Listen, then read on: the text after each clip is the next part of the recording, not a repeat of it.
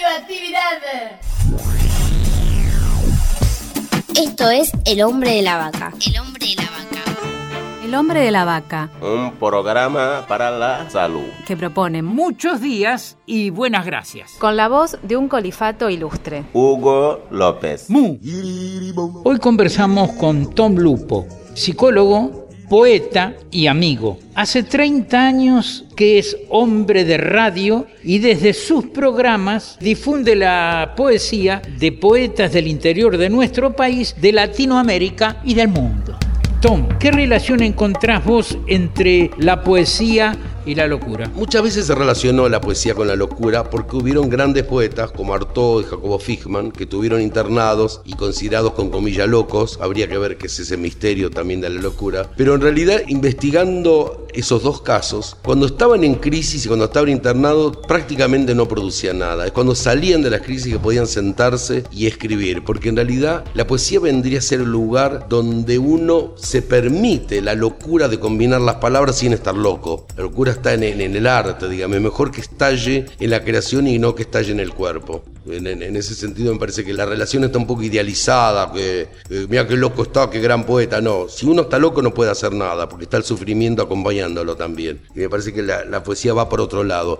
Lo que sí, la poesía, como en el caso de Girondo o de tantos otros, se permite la locura de cambiar el sentido de las palabras, de crear nuevas palabras, algo que está fuera de- del orden convencional y cotidiano, digamos. Hay una locura propia, creativa, con comillas, en, en- en la misma creación poética.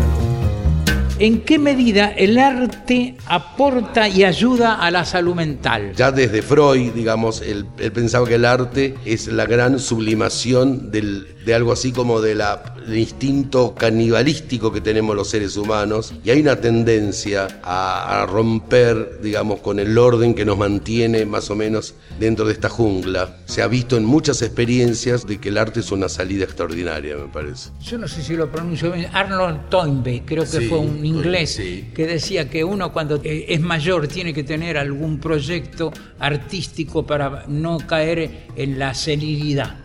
Pero absolutamente. El- una especie de, ley que enunció Freud en, en el año 1900, 1910, digamos, dijo, es dable pensar que la muerte ocurre más por falta de proyectos que por razones biológicas. Así que evidentemente el, proyecto y el arte es lo que nos mantiene vivos y lo que evita la senilidad. Sin- usted, ha dado en la tecla una vez más, señor. Usted tendría que hacer un micro en Radio Nacional que se llama El Hombre de la Vaca, eso lo recomiendo. sí. Ah, cierto, sí. Voy a- vamos a ver si hablamos con la directora.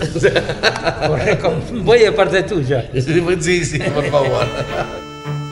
Esto fue El hombre de la vaca. por la aplicación de la ley de salud mental. Una producción de Cooperativa La Vaca. www.lavaca.org. ¡Mu!